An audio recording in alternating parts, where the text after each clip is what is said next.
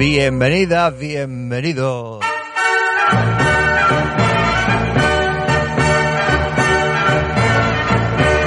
Hoy reunidos alrededor de la mesa redonda, no bueno, estamos en la redadera, que acabamos de ver una película de caballería, una película que propuso uno de nuestros invitados de hoy, y bueno, y sin más vamos a ir presentando a los colaboradores. Está con nosotros Javi Millán. Hola, buenas tardes. También nos acompaña Danister, que aportará su granito de arena. El invitado en cuestión que propuso la idea, Sir Thomas. Hola, buenas tardes. Aquí el público asistente. Y, y el perro. Y aquí este que os habla, Fauli, guardián del laberinto, y vamos a tener una tertulia sobre la película Ivanhoe, Ivanhoe. de 1982. No es, claro, no es la de la de Richard Thorpe del 52, es la del 82. Ahora después contaremos, la- hablaremos de la ficha y, y demás. Pero bueno, esto fue una propuesta de, de Tomás para, para que hiciéramos un cineforum y posterior tertulia de la, de la película. Dinos, Tomás, ¿cuál, ¿por qué se te ocurrió a ti que viéramos Ivanhoe? Eh, en primer lugar, porque eh, en la enredadera, una noche del, de este pasado verano, estuvimos hablando sobre el tema de los templarios. Y debido a eso, pues, eh, animándome por una parte por la eh, actitud de acogida que tuvo la idea por parte de Javi, pues eh, sugerí la propuesta y habéis tenido la gentileza y la amabilidad de llevarla a efecto. Muchas gracias.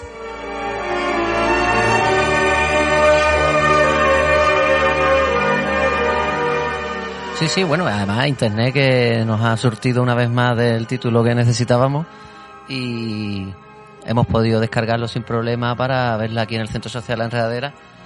Y guay, en, en pantalla grande se veía bien, se escuchaba muy bien, ¿a que sí? Y, y bueno, ahora le daremos un poquito al tema de la película, ¿no? A ver qué os ha parecido y demás. Sí, bueno, vamos a presentar este telefilm, porque fue un telefilm. Eh, Ivanhoe, que es del año 1982, como ya dije, del Reino Unido, aunque es coproducción con Estados Unidos. La duración de 142 minutos. Y el director es Douglas, Canfield, que es conocido sobre todo porque es director de varios episodios de Doctor Who. El guion es de John Gay, también guionista conocido por también llevar muchas novelas históricas y la literatura a la pequeña pantalla y gran pantalla. Eh, luego contaré un poquito sobre él. Eh, la música de... Bueno, la- hay que decir que el guion está eh, basado en la novela de Walter Scott, Sí. de- del nombre, el mismo nombre, Ivanhoe. Ser. Sir, Sir Walter Scott. Sir Walter Scott. Hay que decir que el, te- que el tío consiguió eh, respeto para los escoceses en una época... Bueno, es, es quizá una de las primeras novelas de formato histórico, ¿no? Si, Sí, sí, es la, es- de la hecho, primera es novela, ¿no? la De- primera, como él es el pionero de ello, de hecho un escritor de romanticismo, pero pionero en lo de la novela histórica. De hecho, todo esto que hemos visto hoy es el comienzo de Juego de Tronos, totalmente. Bien, hay una serie de, de, de, eh, tópicos, ¿no? Pero que se han convertido en tópicos quizá también a raíz quizá de esta, de, de esta novela, ¿no? De esta, de esta obra. Eh, yo estoy muy de acuerdo en lo que me decía Tomás cuando comentó al principio de que quería ver esta película y tal, en que contextualiza muy bien lo que es, lo que bueno, lo que podría ser la- el final de la o el principio de la Alta Edad Media, ¿no? Eh, lo ejemplifica muy bien la, la tanto el reflejo de la sociedad con los personajes ar- arquetipizados que tiene más los conflictos que sacudía la sociedad de Inglaterra de la época, ¿no? De en torno al año 1000, 1100, ciento y pico. Me ha parecido muy oportuna porque da mucho juego para hablar de, de historia, ¿no? Y, y también de literatura. Que, que Efectivamente. podía, podía ser nuestro fuerte la historia, sobre, sobre todo. Bueno, pues la música de Alin Ferguson, conocido por tener en su haber la banda sonora de Los Ángeles de Charlie, por ejemplo, o Starkey Hatch. La fotografía de John Coquillon y la producción de Rosemont Production y Columbia Picture Television. El reparto, bueno, pues ya, el reparto tenemos a James Mason como Isaac, el, el, el padre de Rebecca, Isaac de York. Isaac de yo. Rebeca, que es Olivia Hussey, la doctora Quinn, que. Te da Queen. Sí, es una Queen. cara conocida de, de, la, de esa época, ¿no? De los 80. Yo no sé si también... Sí, después tendría la serie de la doctora Quinn y Pero ya eso sería los 90. en los 90, claro. claro. Bueno, tenemos a Anthony Andrews como Wilfred de Ivan Howe, ahí el protagonista, que es protagonista trampa, también la novela, porque Sí. a ese habla todo el mundo, menos de Ivan Howe que sale de soslayo. Por eso que hablábamos, porque la, la novela en realidad lo que contextualiza mucho, ¿no? Le- son las situaciones que están alrededor del personaje las que las que cuentan una historia, más que lo que es el personaje. No, sí, sí, eso es lo, el- una, una historia coral y, el, y el, el que da nombre es el que menos in- interactúa en la novela, verdad. Y bueno, y la película lo hemos visto. eh. El Indiana Jones del Arca Perdida. Ahí, lo has dado, chaval. Bueno, tenemos a Sam Neill, antes de ir a Parque Jurásico. Jovencito, Sam Neill, sí. Ahí está, sí, Brian de Gilbert, o Voice de Gilbert. Michael Jordan como Cedric el Sajón. Eh, Lizette Anthony como la Lady Robina, una muchacha muy guapa. Y muy, muy, muy virgen, parecía muy virginal. Estaba muy bien para el papel. Hombre, en la película era inmaculada hasta Y que... exacto. se supone que hace- Rebeca también. Hombre, claro. Y ahí se va a quedar, creo. Sí. Julian Glover como el Rey Ricardo. Ronald Pickup, Príncipe Juan. David Robb como Robin Hood. Michael Gothard como Athelston. Son los más principales. Que también está el Jess Innes como Wamba, que Wamba es el bufón. Tiene más importancia en la Juanma, novela. Juanma. Es Wamba. Juan- Juanma, me Bueno, gusta realidad es Juanma. Bamba, es Bamba, como el, el de los reyes, del de los reyes godos. Como los zapatos, ¿no? Bamba, es que era un nombre mm, germánico. Eran los sajones, claro. Ahí está. Bueno, pues con todo esto, ¿se atrevéis a hacer una sinopsis de la, de la película? ¿O de la historia? Un resumen de... Ahí está, venga, Tomás.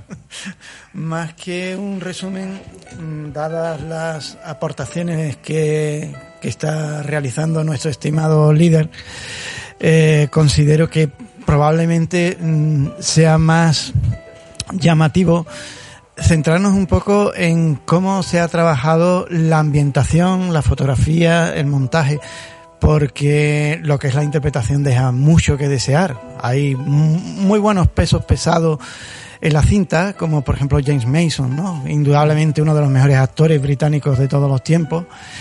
Y al mismo tiempo eh, hay otros otras personas que no, no acaban de dar un rendimiento estimable para que la película sea creíble, ¿no? Eran sus Eh, primeros papeles también, ahí no eran... probablemente Era para la televisión, ni siquiera estaban haya haciendo cine alguno. o algunas dosis de alcohol, ¿no? Como También, decía, eso por supuesto. A nivel seguro. Como decía Richard Barton. deja mucho que desear, la verdad. Eh, Richard Barton dijo en una ocasión, cuando le preguntaron por unas actuaciones suyas, que no se acuerda de nada porque estaba completamente borracho cuando hizo eso. Era ¿no? vitivinícola, Y aquí puede que haya pasado algo parecido, porque la verdad, mm, exceptuando algunos momentos, hay actores que trabajan realmente mal, mal, mal, mal.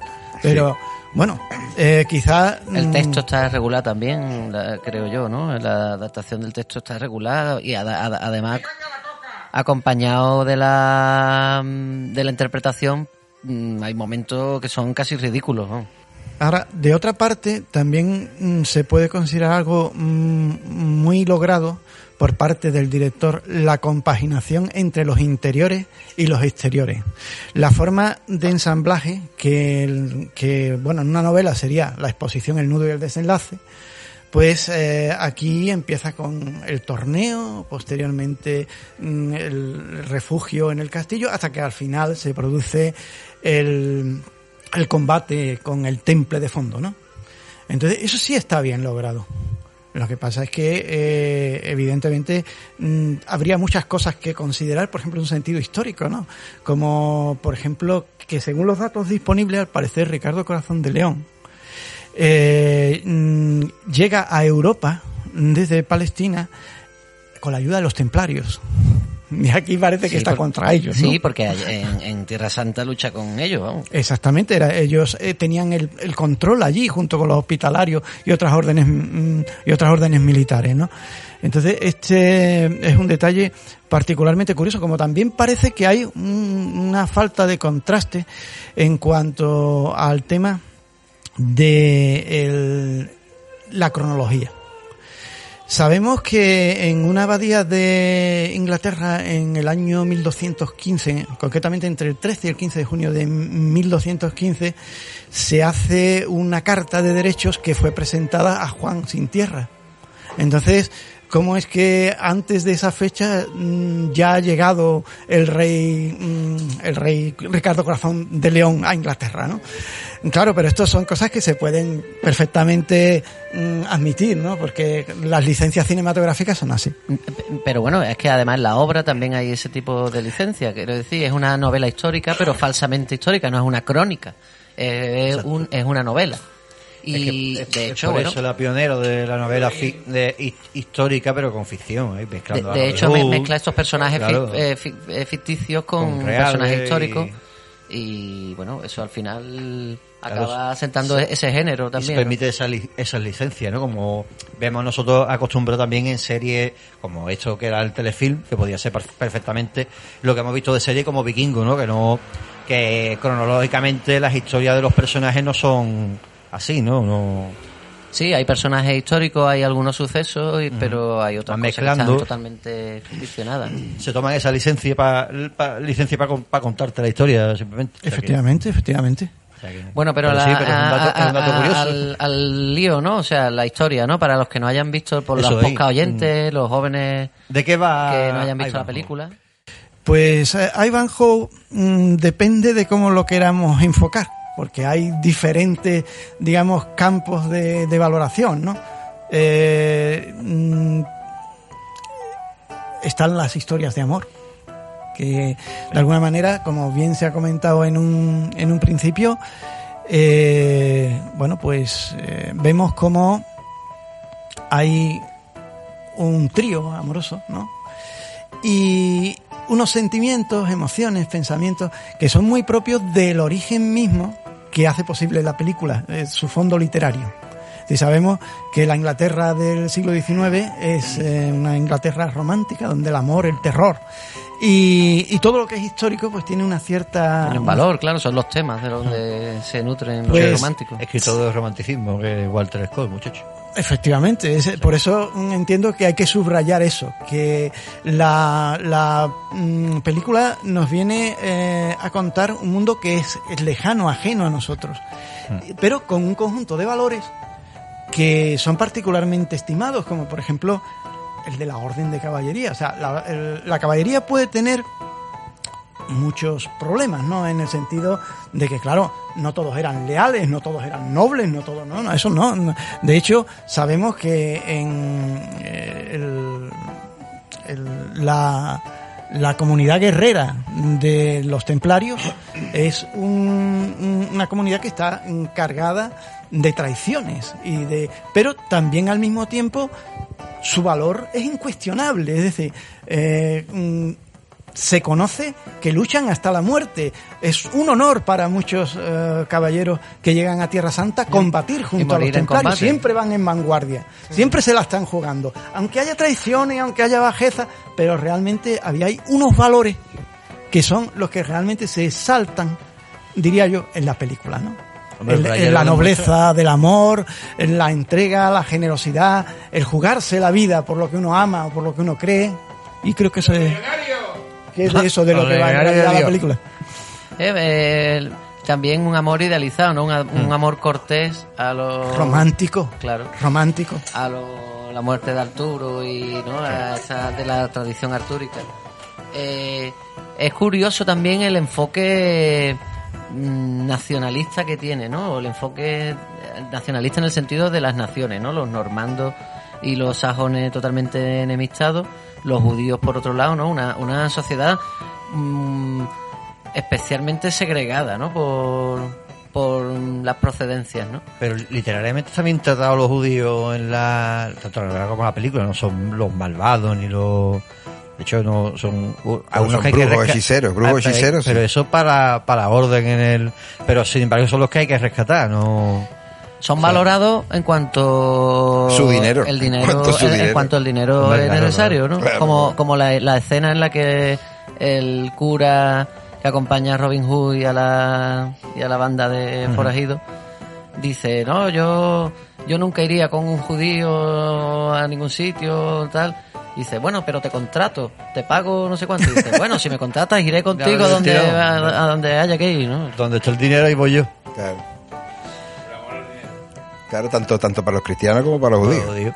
Que decir, en eso sí eran estimados, ¿no? En los demás eran totalmente repudiados. Sí, pero en el trato de, acostumbrado en la novela siempre tenerlo como bueno, la novela, en algunas historias como los más que los repudiados, como los malvados, ves en las rimas de la leyenda de Becker, por ejemplo, que en alguna historia no son Y las mujeres, ¿no? Porque siempre están al final, la mujer judía es la Eso que también, la bruja. está en medio del conflicto. de hecho por- es la que supuestamente ha embrujado a uno de los de o la sea orden que del templo. Por Sí. tradición tienen que ser muy guapas, ¿no? Hombre, pero es que ahí estratégicamente la orden eh, es la manera de lavar su imagen, ¿no? O sea, acusa a la a- acusa de brujería para tapar la debilidad de su de su miembro, ¿no?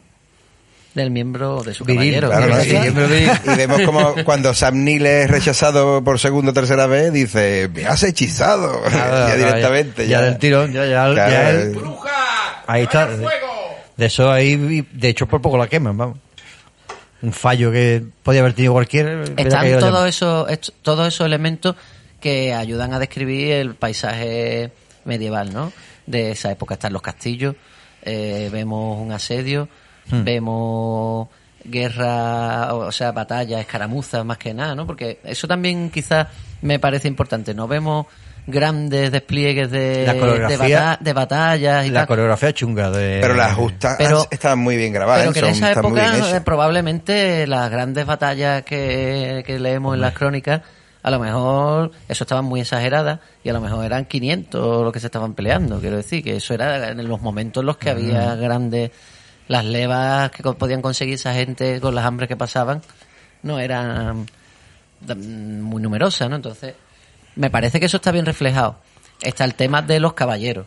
Está el tema también del- de, los vasallajes, ¿no? De, de las obediencias de las casas, porque la, la rubia era la protegida del señor, sin embargo el otro debía vasallaje al otro, a- al que quería, al que tenía linaje real, ¿verdad? Y el hacendador Robert de Loxley.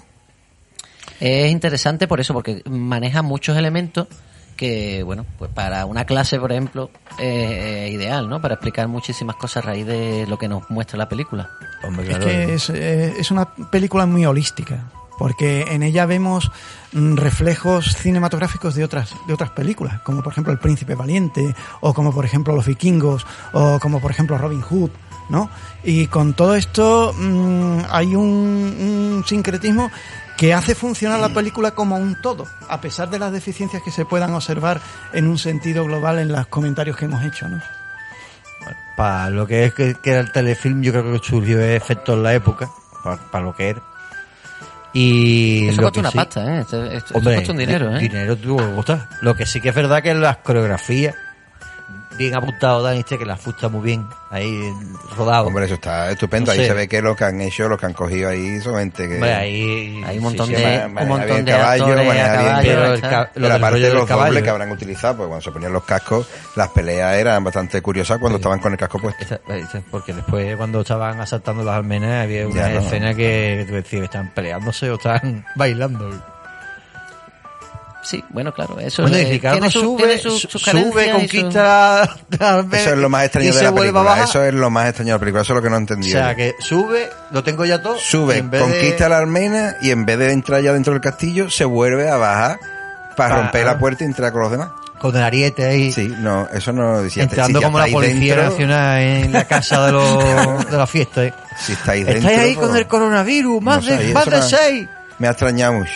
Es que él tenía que liderar. Entonces, primero lideró ese ataque y después se fue a liderar Claro, el otro. no, sí, sí, sí. sí. Porque eso es otra, ¿no? En la película, en, desde la perspectiva del autor, el contexto artístico y literario en el que se escribe la obra y mm, se, se quiere, en, cierta manera, resaltar también la figura de, de Ricardo Corazón de León, ¿no? Como el mito, es uno de los grandes mitos británicos, ¿no? y, y se quiere resaltar. Y sin embargo, históricamente tampoco que fuera realmente un rey tan digno de tal mención. Sin embargo, la leyenda le sobrepasa muchísimo, ¿no? Tal Eh, vez porque Inglaterra necesitaba un rey y como se sabe, eh, este estuvo prisionero del Sacro Imperio Romano Germánico durante cierto tiempo hasta que al final consigue Y bien escapar tratado. y, y llega a, a tierra eh, británica, no a tierra inglesa. Bueno, con el que Eh, un asistente del público, de monje, Miguel, ¿no? Exactamente, como dice el Sir, Sir Thomas, eh, estuvo prisionero, pero es que no solamente eso, como apunte histórico, decir que durante sus 10 años de reinado, que duró 10 años su reinado, solo pisó Inglaterra dos veces, las dos veces para su coronación. Y el resto del tiempo estuvo guerreando por ahí porque buena parte de Francia era de Inglaterra entonces. Claro, es que los Y normandos entre la cruzada, el tiempo de prisionero, las batallas por defender territorio francés. Eh, Entonces, pues la verdad, de Inglaterra tenía poquito. claro que sí. Es que aquí observamos como si el centro radicara en Inglaterra, pero en el momento en el que estamos hablando, el centro radica en Francia. Y en- y Inglaterra es Claro, una claro, ¿no? conquista de... Es Y que, en es que Oriente en realidad Próximo. no eran ingleses, eran gente Y- que venían de Francia repartiéndose a Inglaterra. Eran los normandos. Eh, cuando los normandos conquistan Inglaterra, implantan esa... Claro, pero que venían de Francia El- o de el Normandía, estado. nunca mejor dicho. el exactamente. Y, y- y los sajones pues venía Normandía. también, venía de prácticamente igual, ¿no? De la parte Y, de Sajonia. y de hecho los normandos Francia. provenían de los, de los vikingos, vikingos también. a su vez, claro, de alemanes y vikingos a su vez. Claro, no, sí, eso es lo, lo curioso de esto. Pero hay, hay también, hay que también saber un momento que es curioso en la película que dice, ¿quién entiende letras sajonas? ¿no? De- están en, claro, porque en esa época en la corte se hablaba francés, no se hablaba inglés, ¿sabes? O lo que sería el proto-inglés de ese momento. En general, media Europa hablaba latín.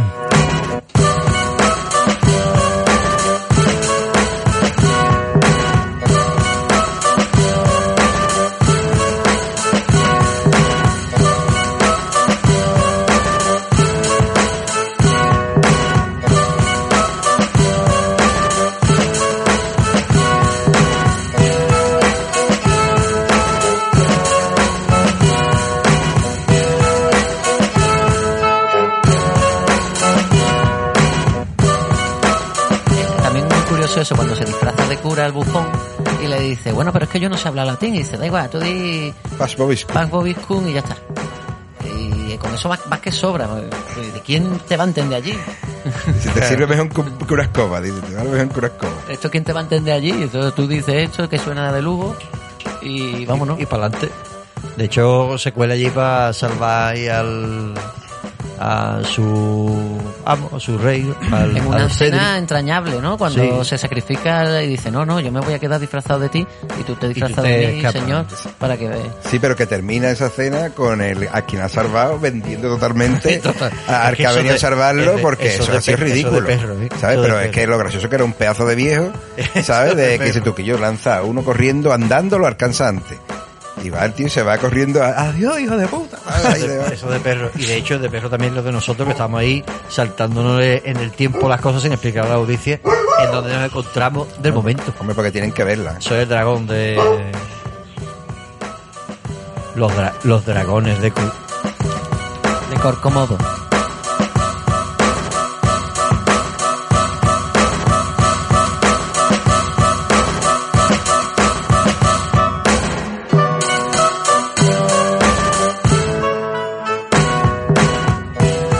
No estamos centrando la- los momentos de la, de la película, pero ahí es cuando mm, secuestran los el San Neil, que era el Brian Gilberno, y el Buffon, El caballero ¿no? templario.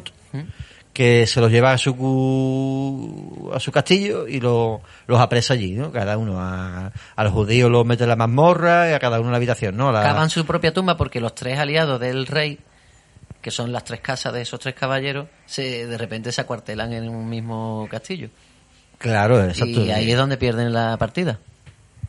Y, y- y, claro, y en ese momento pues el- piden mm, la confesión de los, de los presos y ahí es cuando es lo que decís vosotros, de que viene el bufón ahí disfrazado de, de fraile y dice la palabra en latín que dice que es más, más eficiente que una escoba y ahí viene los perros porque sale el viejo por la puerta Claro, claro, eso es lo que... lo que me sale el viejo por la puerta y se podía haber ido tranquilo, sin estarlo Y que no se hubiera enterado nadie, de no se hubiera sorpresa. enterado nadie. No, que se vuelve y dice, ¡perro! Y yo, ¿Cómo que lo va a llamar perro? Y, yo, Claro. y encima claro, se da la vuelta al otro y va del tiro a la habitación. ¿Aquí quién está? Lo podía haber matado en el momento. Claro que, sí, hombre, ahí andando lo, alcanzaba. Lo que pasa es que ese personaje en particular tiene unas connotaciones mm, muy llamativas. Es un sujeto leal a sí mismo hasta el final. Entonces es comprensible hasta cierto punto que adopte una actitud que a nosotros no nos parece racional, pero para él supone decir, oye, que, que yo Sí, no, pero no, si, si racional Oye. eh, eh, quizá a lo mejor, pero el rollo, el rollo es que, que vende a su, al que ha venido a salvarlo, ¿no? Porque lo primero que hacen del tirón es ir a buscar Hombre, evidentemente, claro. al otro. Eh, Evidentemente. Bien, pero, pero él sabía que no iban a matarlos porque son rehenes de, de Alcurnia y, por, y sabía además que, el que era el que llevaba la- la- la- el mensaje, la misiva para pedir los refuerzos, o sea que nunca iban a llegar. Entonces, en cierta manera, sabía que el- eh, los otros ya venían al rescate, en fin. Pero sí, no deja de ser ridícula la escena, ¿no? Pero graciosa. De todas maneras, ese personaje, el de Cedric el sajón, Cedric Ivanhoe, ¿no? Ese es un personaje recalcitrante, ¿eh? Eh, está todo el tiempo mm, malditos normandos, eh, gruñón por excelencia. ¿no? Es antinormando. Pero es ¿eh? leal. Él, eh, para él es importante. Leal a la causa sajona, una cosa totalmente... A la suya, claro. Pero una causa ya además totalmente, que o sea que los, los normandos están más que instalados y el estado plantagenés se está imponiendo en Inglaterra ya. Hombre, evidentemente. y todos y todos los sajones son aliados Mm. los nobles y en fin que es una causa un poco eh, eh, Añeja pasada de moda, o, ¿no? o anacrónica, ¿no? Y mientras tanto, Ivanhoe, ¿dónde está? ¿Dónde está Ivanhoe? Más o menos, porque Más o está menos, medio- tomando pócimas de curación y pero lenta porque se pega toda la película herido, ¿no? Toda la película entera, ¿eh? Que a mí me hace gracia eso. Mm, Me llamo, una novela que me llamo, o una película que se llama Ivanhoe, y es que es como decía Daniche, el, el, arca perdido de, de la novela histórica. Del Arca Perdida. Porque es que no. La pelea de Fusto al principio es cuando él regresa de la de las cruzadas y ahí es cuando en la en, en plena en pleno torneo pues gana pues le pide a la mano a, a Rowena claro la pupila de este hombre que estamos hablando antes. Y claro este, este, este hombre a partir de ahí que se hiere ya no aparece en, en ningún entuerto siempre está acostado de lado. Está en medio de la escena, pero Exacto. son los Todo- demás los que están. todo Pues, transcurre alrededor el punto de él. de unión de toda esa historia Ahí está, que, es el, el- que no sucedieron a la vez, pero él la mete, ¿no? Que si no llega hasta Ivanhoe en el castillo, van a ir a por el judío y por la hija, por los cojones. ahí por los cojones, eso sí. Ahí es un poquito más, hace más que Indiana Jones, la verdad. Hombre, Y un personaje deleznable en el sentido de que está todo el tiempo flirteando con una, con la otra. Es el personaje quizá menos Bueno, honorable. Bueno, hay un momento ahí, hay un momento ahí de machismo y micromachismo, cuando dice el tío, ay, que no le hayan tocado, pero yo me como la boca contigo. Por si acaso. Hombre, y lo que no ¿Eh? se ve en la que película. no sabemos lo que está pasando en la otra isla. Lo que se ¿Eh? sugiere con toda la con, Claro, con se- el se ve, diálogo, además. Claro. Hay ahí seguramente algún tipo de comida, ¿sabes? No solo... también me, me- también me hizo gracia me, bueno, me, me- me resultó curioso también que es la normal la época. Lo del rollo de, de el, el, el ser el, el estar cortejando a la tía ¿no? A la, a la, a la Rebeca, el, el Brian este le dice que, que ahora va a estar en, en esa posición, entonces ella tiene que ceder a lo que sea. Y si tiene que utilizar La violencia. violencia, lo hará. Y seguidamente Porque le pide se- perdón ahí, como Claro, un perrito ahí con los ojitos ahí. No. Pero perdóneme, ¿eh? yo, la- yo voy a utilizar la espada para matar al, ti- al paladín que usted la salve de la, de las llamas, con lo cual usted se va a quemar. Pero perdóneme. es lo que decía, ¿no? Los diálogos son a veces eh, ideas contrapuestas de un, de un momento a otro, ¿no? Eso es un diálogo totalmente Eh, artificioso. Básicamente, toda la estructura eh, social, psicológica y antropológica de la época responde a esa, ese sentido que, de- que denomináis esquizofrénico. O sea, ¿cómo se puede hablar? De hecho, el, personaje de la judía lo pone de manifiesto en determinado momento. ¿Cómo se puede hablar de mm, Dios, del amor y atravesar a cuchillo a todo el que pase por delante que no tenga la misma fe que uno? Bueno, Pero bueno. esto es así. eh. Bueno, ¿de qué día hablamos? Porque si del Antiguo Testamento... Pero dice, todas las leyes duro, ¿eh? internacionales de las naciones Ah, me avalan, eso, eso. me avalan. y había una o sea, las leyes de la, cor- de la de la caballería y de el derecho a tributo después de, un- de una victoria, el derecho de pernada que había aquí o- y todos los, todos los, los privilegios que tenían la, la baja nobleza y la nobleza El follar por la cara. Bueno, pues no solo a nivel sexual, quiero decir, de todo Claro. tipo de vejaciones que podían hacerse. ¿no? Y sobre todo con- en- contra los judíos, ¿no? Porque no, no, no hay que olvidar que mataron a nuestro Señor. Sí, pero, Y pero era financiaron una la deshonra. guerra. Claro, claro. Si no hubiera sido eso, no lo hubieran perseguido. Pero era una deshonra, porque ella le amenaza, le dice, si me toca, le dirá a todo lo de Europa que un caballero templario eh, yació con una judía en pecado y no sé qué, no sé cuánto. Claro. O sea, no somos tan despreciables, pues bueno, Uy, eso, eso me recuerda a una muchacha que salió hace unos meses, ¿no? Diciendo que el enemigo siempre es el mismo, ¿no? No sé. No, no, de- que iba vestida de azul la muchacha. Haciéndonos una división. Bueno, pues...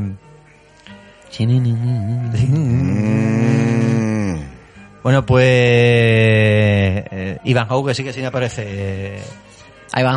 Como que ha ho. dicho el amado líder, aparece al principio a hacer, eh, Hace lo el suyo. combate singular, una justa, vence a los caballeros normandos y, y al final con cierta, con cierta eh, actuación un poco taimada de algunos de esos caballeros que le atacan 3 a 1, lo consiguen herir Ahí de perro, eh, también. los y entonces a ya se pega toda la historia herido. Y son el resto de los personajes los que lo van llevando, custodiando, cuidando.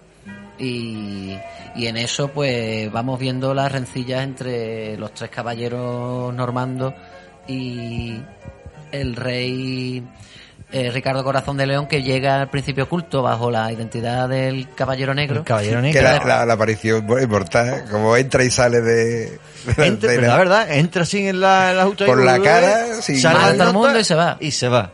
Y nadie pregunta. Nada. Nadie... El caso es que... ¡Paradlo! No.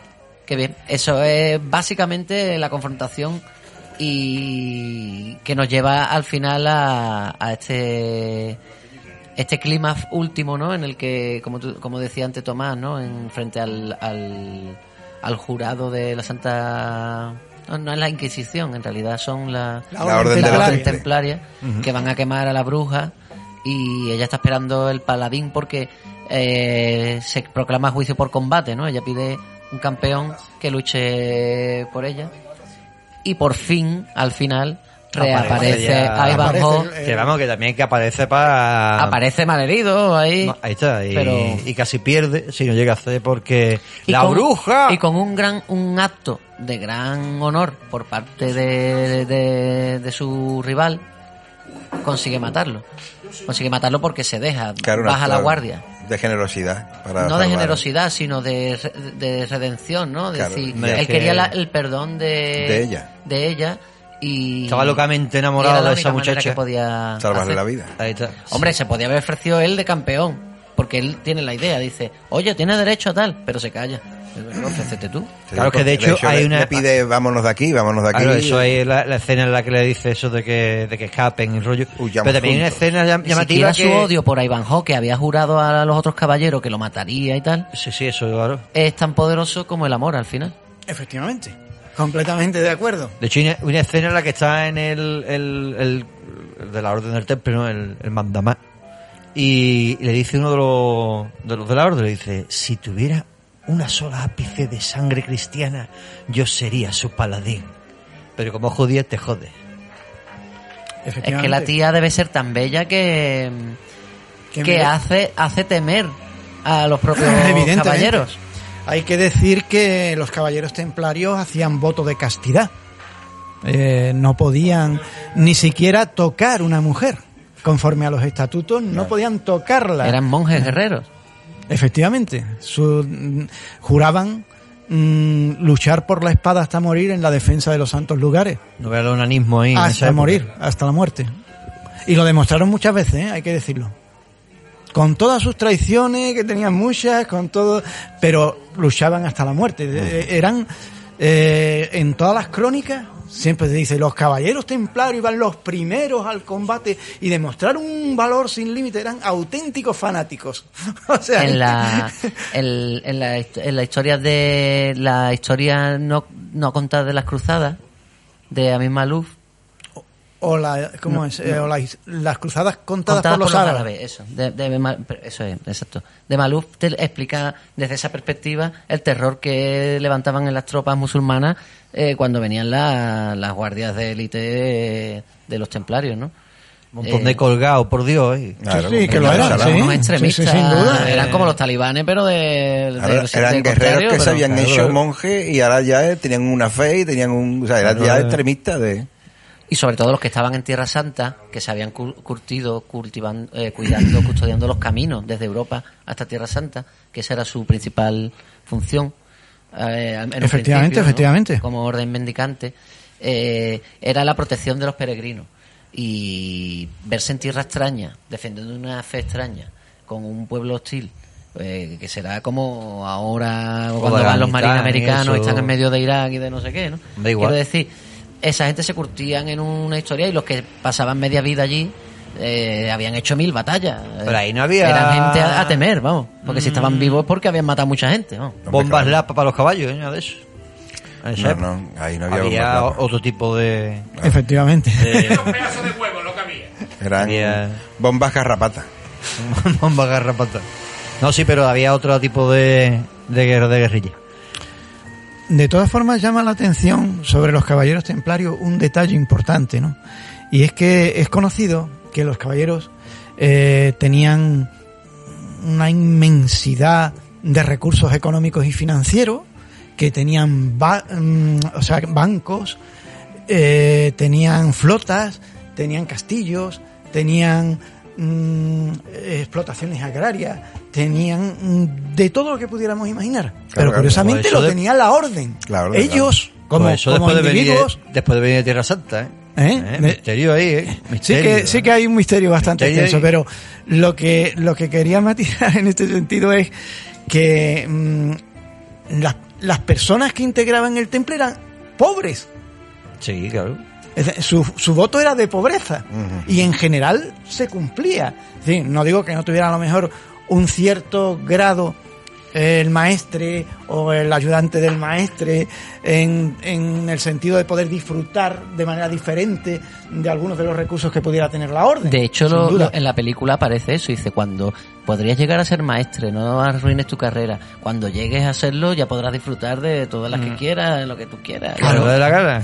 Claro, efectivamente, porque es que si no, no, no se entiende. Que se encontrarían allí en, en, en Tierra Santa, ¿eh? Empieza, em- empieza a plantear además una serie de cosas por las que después fueron acusados, perseguidos los, Después los- ellos, los claro. templarios. Eh, en Francia sobre todo, ¿no? El rey Sí, de el- Francia, el que orquestó aquello. El caso contra Jacques de Molay. Exactamente. Sí. Quiero decir, ya en esta película ya nos van presentando eh, algunas como asentando y como queriéndonos presentar a la orden como una orden que, bueno, que, que es arbitraria, que defiende sus intereses, que tal. De hecho, incluso lo llegan a expulsar de Inglaterra, ¿no? Sí. Que Más también, tarde de Francia y después Ah. de todos los demás sitios. que también el, el, el- cuando son expulsados llega el, el final de la película y, Se refugiaron en Escocia, sobre todo. sí, y los judíos se van ahí, se van para España. Sí, efectivamente. España, Eh, país de color para los judíos, porque eh, hasta 1300 por ahí, uh, Más o menos. más o menos.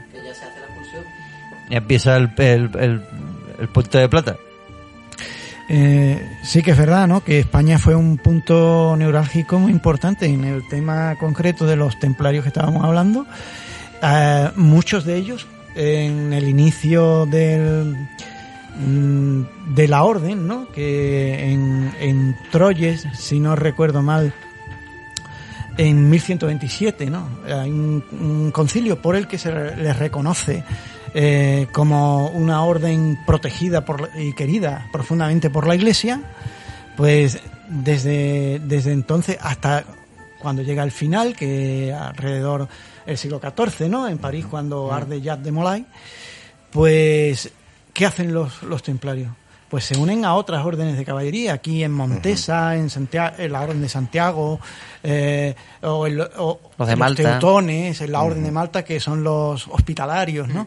O sea, eh, Aquí aparecen, aquí aparecen mezclados las dos simbologías, porque Sí, aparece sí, por lo- los uniformes. El uniforme negro con la cruz blanca es de los hospitalarios de Malta. Efectivamente, sí, señor. Iba a comentar ese detalle, sí. Pero quiero, yo quería decir una cosa con esto. De, es verdad que eran pobres los, los, los miembros de la orden, pero la orden eh, desde un principio ya empezó, o sea, desde un principio, desde, desde casi los inicios, empezó también a, a cosechar muchos triunfos en Tierra Santa, a hacerse muy rica, a conseguir, como decía Tomás, posesiones. Fue el, el primer banco de Europa.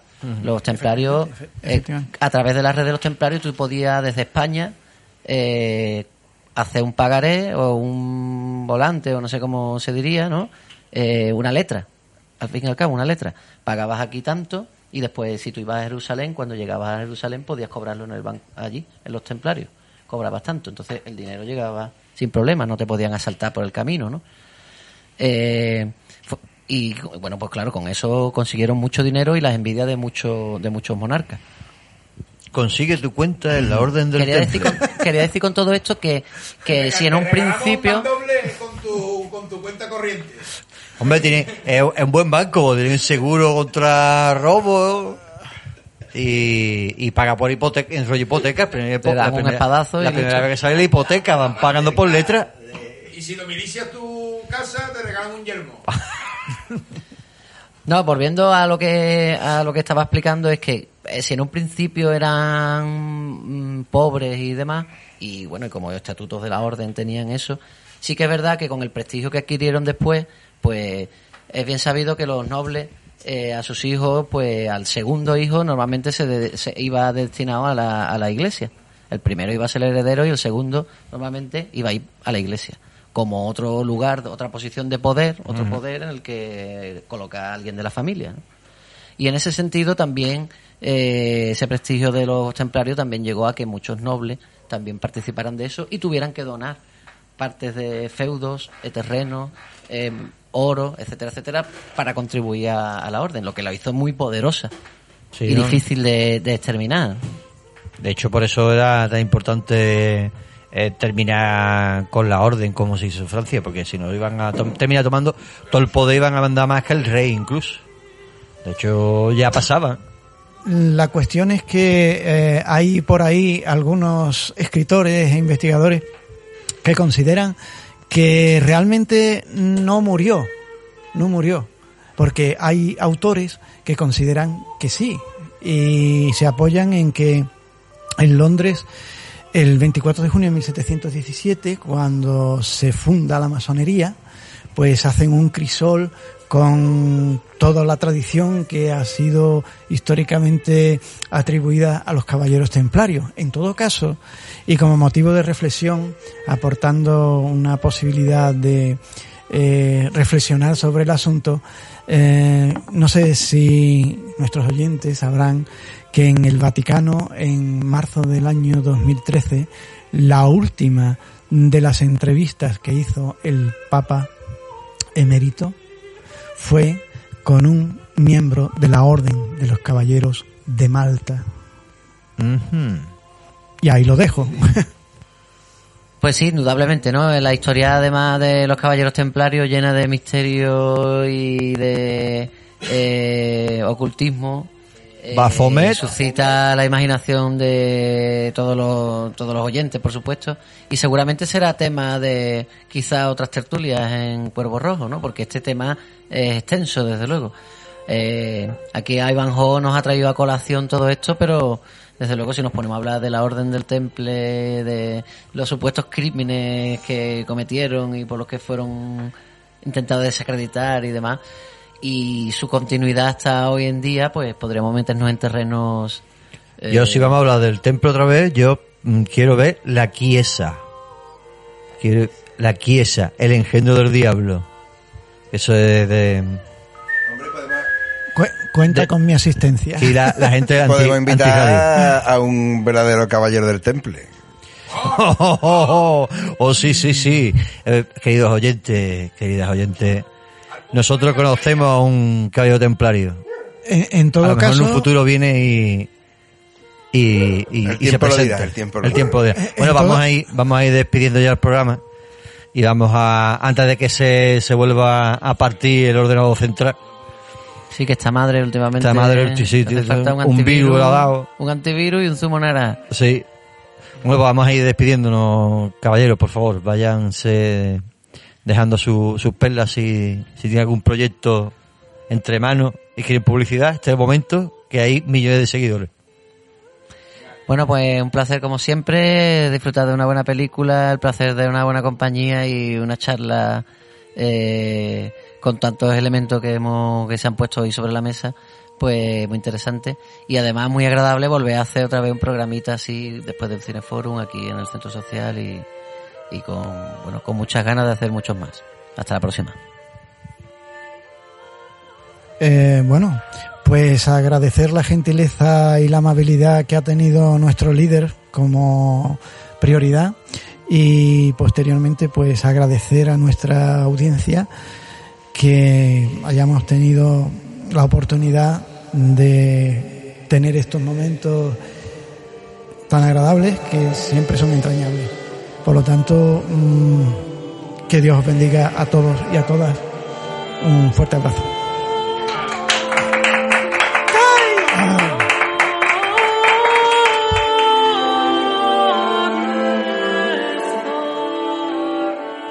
Bueno, pues Danister se despide una vez más eh, de las ondas y buenos días, buenas tardes y buenas noches según nos estéis escuchando.